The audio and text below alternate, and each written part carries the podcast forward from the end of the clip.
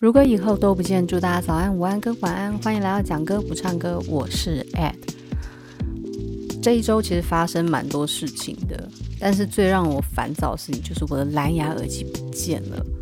啊，花了大概快三千块，就这样子消失了。现在不知道它到底在哪处，冰冷的哭泣着。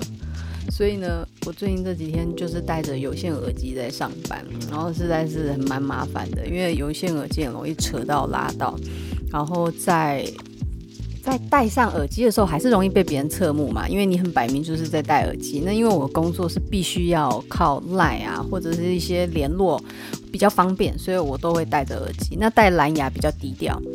那办公室就我一个人在用这个方式来通话，所以就会比较高调一点。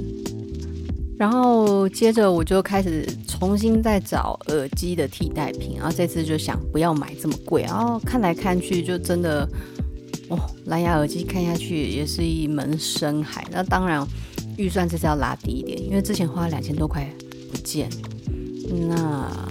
这样的话，就代表我是会把蓝牙耳机弄不见人，我就不能花这么多的钱去买耳机。然后看来看去，发现好像颈挂式的蓝牙耳机会比较适合我，就是有防水，电力又长，然后比较不容易不见，然后可以直接挂在脖子上。就现在还在看，所以如果有推荐的，一样麻烦就是告诉我，没关系，我是非常愿意接受这些电子科技的资讯，这件事情就非常好玩。好啦，那这一周呢，我们要进到比较有趣的一些时事或者是新闻的分享。那原本有选好一些新闻，但是总是会看到其他的新闻，然后让别让我觉得这个好像也可以来说一说。那台湾呢，在对于比特犬这件事情，其实有太多太多的争议了。不瞒大家说，其实我家里以前就养过比特犬，长达十年。但是这只比特犬并不是因为我们去买或者是别人送的，而是呢在捷运站捡到的。那这只狗捡到当时应该已经六七岁了。那六七岁的关系，所以个性也蛮沉稳的。它对我跟妹妹来讲，很像是一个爸爸。因为从小爸爸忙于工作，几乎很少时间理我跟我妹妹。那最常陪伴我们的就是那一只狗狗。那只狗它非常的保护我们，遇到陌生人都会警戒，然后替我们把风。哦，或者是说在家里，它很坚持。如果说我爸爸晚上不回家的话，他是会跟着我们回房间睡觉。可是如果我爸他会回家来睡觉那一天，他是绝对不会睡在我们房间，他会坚持睡在最靠近大门的位置，这是他的坚持。从小到大这样子回想起来，他从来没有做伤害我们的事情，所以我对比特犬真的就是存在着一种非常非常深沉的眷恋。不知道这样说是信还是不信？我所养的所有宠物啊，当然就有一些比较小的，比如说仓鼠那个不算，就是算比较大型的哺乳类，比如说狗啊，或者是兔子。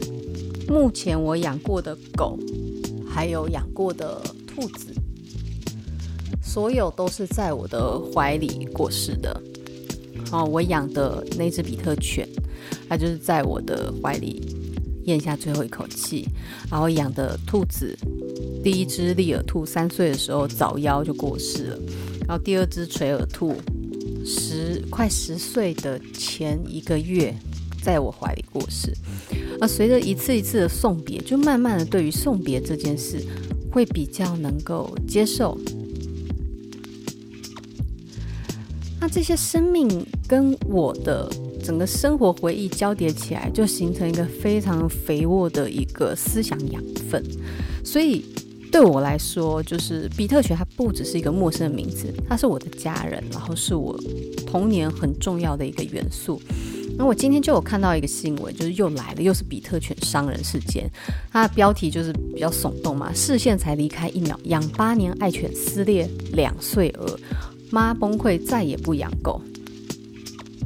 那新闻内容是这样的，它这个是在这个这个。我念 T E E P R 原创的这个报道里面讲到，人常说狗狗是人类最好的朋友，不少家长会在家中饲养宠物犬，一方面让孩子有玩伴，一方面教导孩子尊重生命。不过，英国一户人家却因此遭遇劫难。一名两岁男童正在和家中养了八年的宠物犬玩耍，谁知爸爸视线才离开一秒，男童整张脸被撕裂。那大概整个故事是这样的：发生在英国西密德兰郡瓦索尔，好长的名字哦。两岁男童原本在跟兄弟姐妹玩玩具，然后宠物犬就在旁边休息。这时候呢，爸爸离开去厨房，视线才刚移开，就马上听到尖叫声，就回来呢，就看到那只狗正在攻击这个孩子。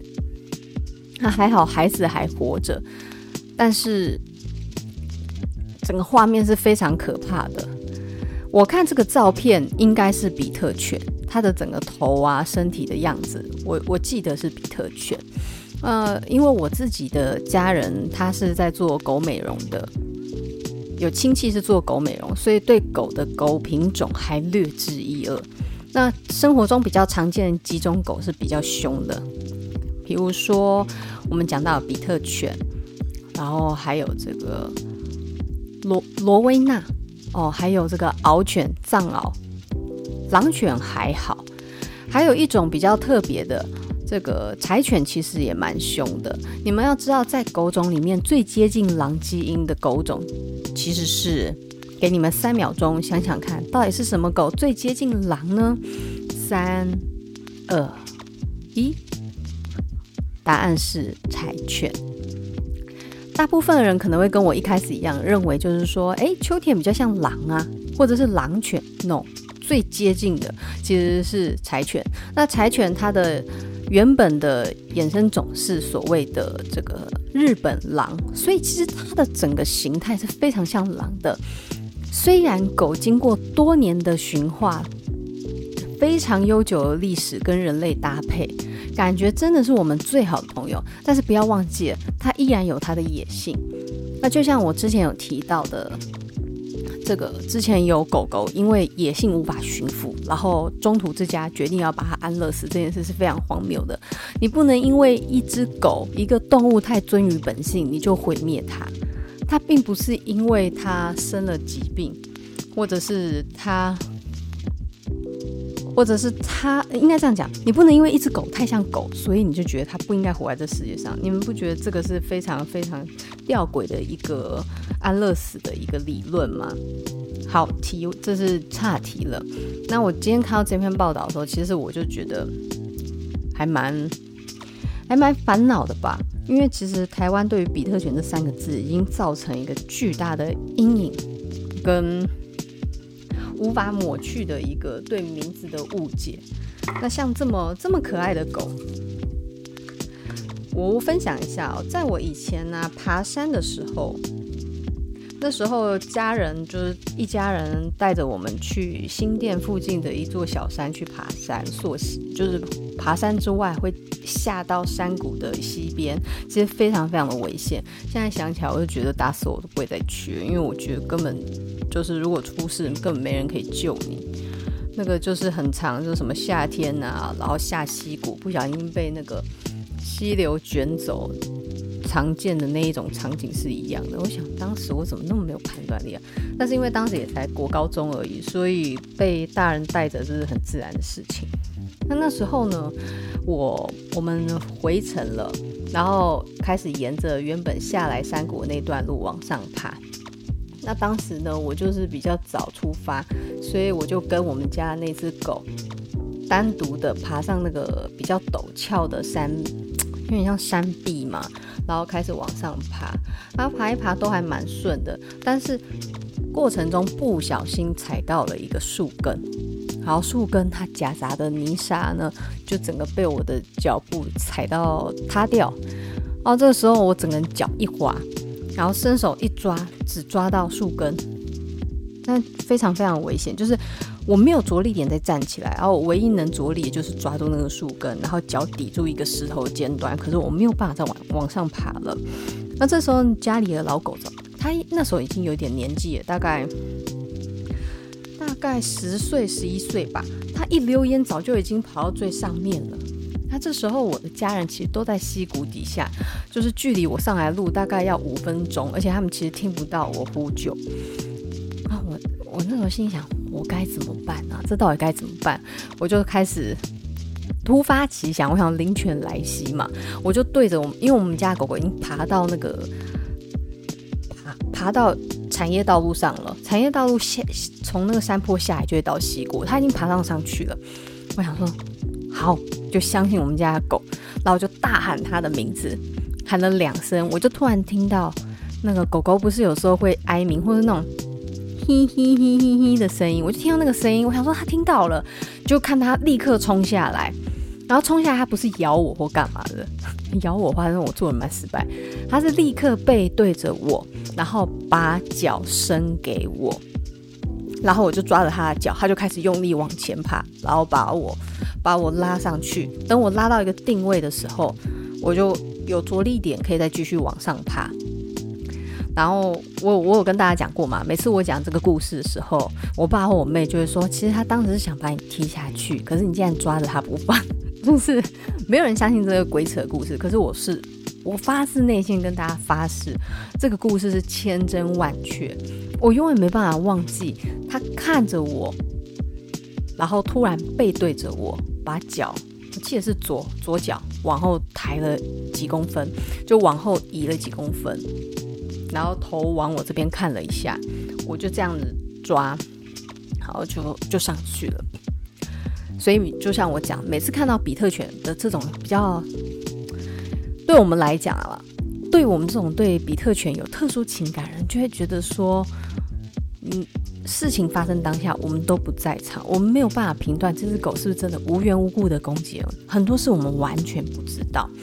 那我建议大家在养宠物的时候，他刚好提到嘛，就是爸爸妈妈都会看着，但是我自己现在养兔子。然后我们家里有小朋友，其实小朋友在摸的时候，我会跟他们讲会发生什么事情。然后如果说啦，小朋友有时候比较皮一点，动作大一点，其实兔子会是会飞扑去抓或者是去咬的。啊，我自己大概知道那个状态，嗯，要怎么说呢？比如说他做这个动作是会让兔子非常不高兴，我会先讲两三次。那小朋友他就还是会做嘛，大概第三次我就不会阻止他，这时候我就会看他被咬，然后被咬小朋友就会哭，之后他就不会再犯。然后这样讲有点空泛，我举一个例子哦，以前我在以前我在顾小朋友的时候，那是那时候我在烫衣服，那小朋友就一直很想要摸那个熨斗的底板，然后我就一直讲不要过来，不要过来，不要过来，我跟你讲一点用都没有。后来我就火大，我心想好没关系，哎，你们不要想我直接拿下去给他摸，不是不是，这时候我就把那个插头拔掉，然后等它降温，降降降降到就是我手摸了会痛，可是我的手不会烫伤的状态，我就叫叫小叫小朋友过来，然后我说你不是想摸啊，摸摸看，然后就摸一下就被烫到，从此他再也没有来说他要摸熨斗，就是。在可控制的风险情况下，让小朋友偶尔的碰伤、受伤是必要的，真的是必要。你必须给小孩足够的体验，去认知到什么是危险，这样他才能面对危险，而不是他的生活没有危险。我们的生活到处都有危险，我们不可能躲过危险，所以一定要记得，在可控制的情况下，让他碰伤、让他受伤是必要的。然后这个就是教育上的事情，大家如果不同意就就算了，我们就放弃吧。那总之呢，就是这一则新闻就再度勾连起我对于我们家那只非常温柔的狗爸爸的回忆。那我在送别狗爸爸的时候，其实他那时候年纪已经非常非常的大了。我们推估啦，因为我们不知道他到底什么时候生出来的，推估他捡来的时候大概六七岁，又再养了十年，所以他大概十六、十七岁。以中型犬来讲，它其实已经非常长寿了。因为小型犬可以活十五到二十年，可是中型犬大概活九到十五岁左右，差不多。它可以活到十六、十七，真的是还蛮厉害的。它晚年的时候，其实就是下肢不良于行。那全身肌肉萎缩，越来越瘦，瘦到后面是他连走路站立都有困难，而且有一点失智症，就是常常他不小心尿尿，因为那只狗非常爱干净，他喜欢在外面上厕所，所以从小，呃，从我们捡到它开始，就会带它出去散步。他老的时候，他已经没有力气出门，所以都是到阳台，他常常会躺在那里突然尿尿，然后接着站起来，慢慢走到阳台。然后就做出要尿尿的样子，可是一滴尿都尿不出来。到后期是甚至连站都没办法。然后那时候我回来家里，因为我那时候念大学，就永远都是这样啦。家有跳狗这部电影也是这样演的。男主角后来去念大学，狗狗就在这个时候过世。我那个暑假回来，然后看到这只老狗状况，其实非常非常难过。然后那时候就是我们一家人有出去玩嘛，然后有吃冰棒的纸箱，哎，保丽龙箱，我就把它割一割，然后让它垫它屁股。你们有照顾过老人或者是一些长照的，你就会知道，其实躺久血液循环不良，那个地方就会有伤口啊，有伤口久了，它就会因因为你一直压嘛，那个压力都没有减轻，就会变成褥疮。那这个褥疮到时候。会越来越扩越大，所以那只老狗后来到晚期的时候，其实它身上是非常难闻的，都是那种腐败的味道，还蛮蛮让人觉得不舒服的一个气味。然后我就用这个保利龙架去割一割、弄一弄，然后给它垫它屁股，让它伤口不要直接摸到地板。然后，因为他真的太老，他其实那时候吃药或什么，就是药药食亡效，就是吃什么都没有办法回天了。那个时候就决定要让他快快乐乐。所以，诶，这样讲不知道会不会被检举。我那时候会煮稀饭，然后弄一点肉松给他吃，就是他快乐就好。就像我爷爷那个时候，他九十二岁过世嘛，那他过世前很爱喝可乐跟汽水，你就让他喝啊，因为他已经。那时候他真的已经年纪太大了，你为了要让他多活那一年两年，然后去限制他生活没有快乐，其实是蛮蛮蛮残忍的。所以那时候后期我给那只狗也才一个月啦，不是说喂这样喂一年，因为知道它真的不行了，然后就一口一口喂它。那天早上就喂一喂，它突然舌头原本还有力气在吃，还吃得非常开心，然后突然舌头就。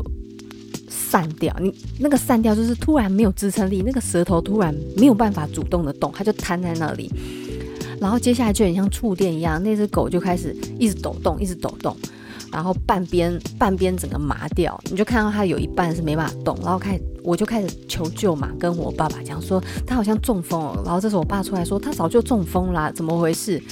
结果他就发现那只狗开始很用力的喘气，然后一直抖动，他就给他做那个心肺按摩，然后帮他做人工呼吸，这样子想办法帮他救。那时候我站在旁边看，然后我非常非常紧张，我我第一次遇到这种事，我完全不知道该怎么办，我就看着那只狗狗的脸跟眼睛，然后就在那个短短几分钟之间，那个眼睛原本是有光的。然后随着时间慢慢过去，我看到眼睛里有一道光，慢慢的消失了。他也不喘了。我我知道他那时候已经走了。在那只狗去火化的路上，我跟我爸都不敢讲话，没有人想讲话，因为我爸是上下午班，然后那时候是暑假，我妹那时候去上课。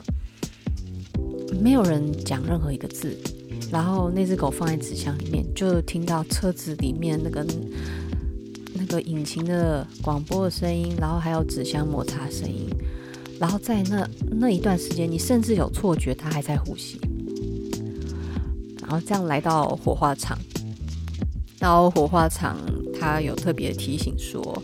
哎，到时候要火化的时候，记得要大喊说：“哎，赶快走，赶快走，不要被火烧到哦。”那时候我爸爸要上班，所以他留我一个人在那，然后我自己面对那个曾经非常温柔陪伴我们的狗爸爸，躺在那里瘫软，没有任何力气，而我多么的舍不得他，可是我必须要强迫自己去大喊，就是火来了，赶快跑，不要被火烧到哦。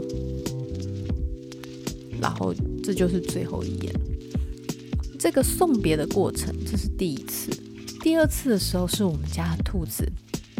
我们家的兔子那时候养了三年了，可是三岁的时候，它因为可能先天本来体质就不好，因为是领养来，它其实就是杂杂交生出来一般家兔，然后血统上可能也没有把关，有可能是恶性繁殖场繁殖出来近亲交配之类，所以肠胃其实不太好。就是有人说，如果小兔子配上大兔子，有可能会生出那种小兔子的肠胃，可是大兔子的身体，要导致身体比较机能不太好。然后那只兔子过世，它也是在我怀里，就是一直抖动，然后没办法呼吸，然后呼吸越来越大声，然后最后气整个没的时候，你就听到喉咙里面啊。一声，然后整个人瘫软，然后你要知道，就是生命过世的时候，全身肌肉会松弛，然后你就会发现，哎，你衣服上湿湿的，就是他的尿，就是他括约肌什么都松掉了。一样送他去火化，也是大喊啊，赶快跑，不要被火烧到。这两次都是非常惊慌，一直到今年三月的时候，送我们家那只垂耳兔的时候，其实前一天就发现它全身已经软趴趴，没有力气了。然后我还喂它吃橘子啊什么的，都它吃很开心。其实前几天就有在喂一些水果让它开心，它非常开心。这样，隔天早上就是越来越不对，我就抱着它，它就在我怀里，也没有很痛苦的声音，就是一直呼吸呼吸呼吸。我就这样抱了一个多小时，然后慢慢我听到他的呼吸是这样，哼哼，就是那个气音一直慢慢出来，然后我就一直。摸着他，我跟他说：“哦，不用紧张，慢慢来，我会陪你。哦，不用紧张，慢慢来，我会陪你。”过程大概十五分钟吧。然后因为太安详了，以至于我完全没有留意到他到底什么时候咽下他最后一口气。而且甚至兔子大部分死前都会有一个就是那种惊叫的声音或什么的。它在我怀里，我完全没有听到它的尖叫或者是不舒服的气声。就是那个第三次的送别，我发现好像，呃，所谓死死者善终哦，你让他好好走；生者善别，善别这件事是要练习的。如何跟你很在乎的人说再见，这件事情。是需要非常多、非常多的练习，那永远都学不好，因为你永远都不会准备好要跟一个人说再见，不管是生离还是死别。那今天呢，要介绍的这首歌，就跟我刚长叹一声的情绪有很大的关系。这首歌呢，也是我在张学友演唱会里面听到。几乎忘记要呼吸的一首美丽的月光之曲，它的名字叫做《离人》。这一首的起 key 低，可是副歌高，所以前面我的 key 会下不去，大家多多包涵。银色小船摇弯弯悬在绒绒的。天上，你的心事三三两两蓝蓝，停在我悠悠心上。你说情到深处人怎么不孤独？爱到浓时就牵肠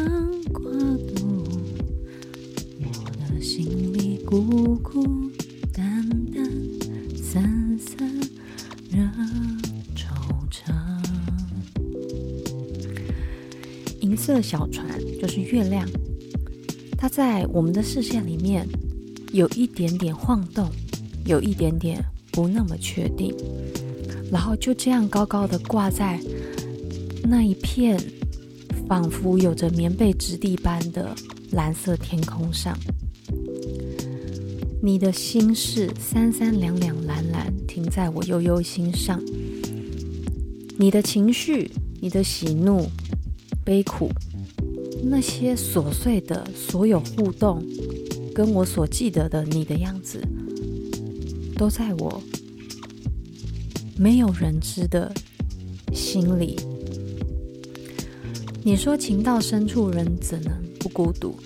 当我们用情很深，就像掉进无底洞里面一样，全世界只有你拥有这份情绪，理解你处在什么样的状态。爱到浓时就牵肠挂肚，你真的很在乎一个人的时候，他的所有的声音、生活、形影，从此都会成为你梦里的素材，成为你。一闪而逝，沉思的源头。我的行李孤孤单单，散散惹惆怅。我的行李空无一物，只有我一个人，只有我一个人提醒着我，是这么的孤寂。然后副歌：离人放逐到边界。仿佛走入第五个季节，昼夜乱了和谐，超凡人心涨退，字典里没春天。离人挥霍着眼泪，未必迫在眼前。的离别，你不肯说再见，我不敢想明天。有人说一次告别，天上就会有颗星又熄灭。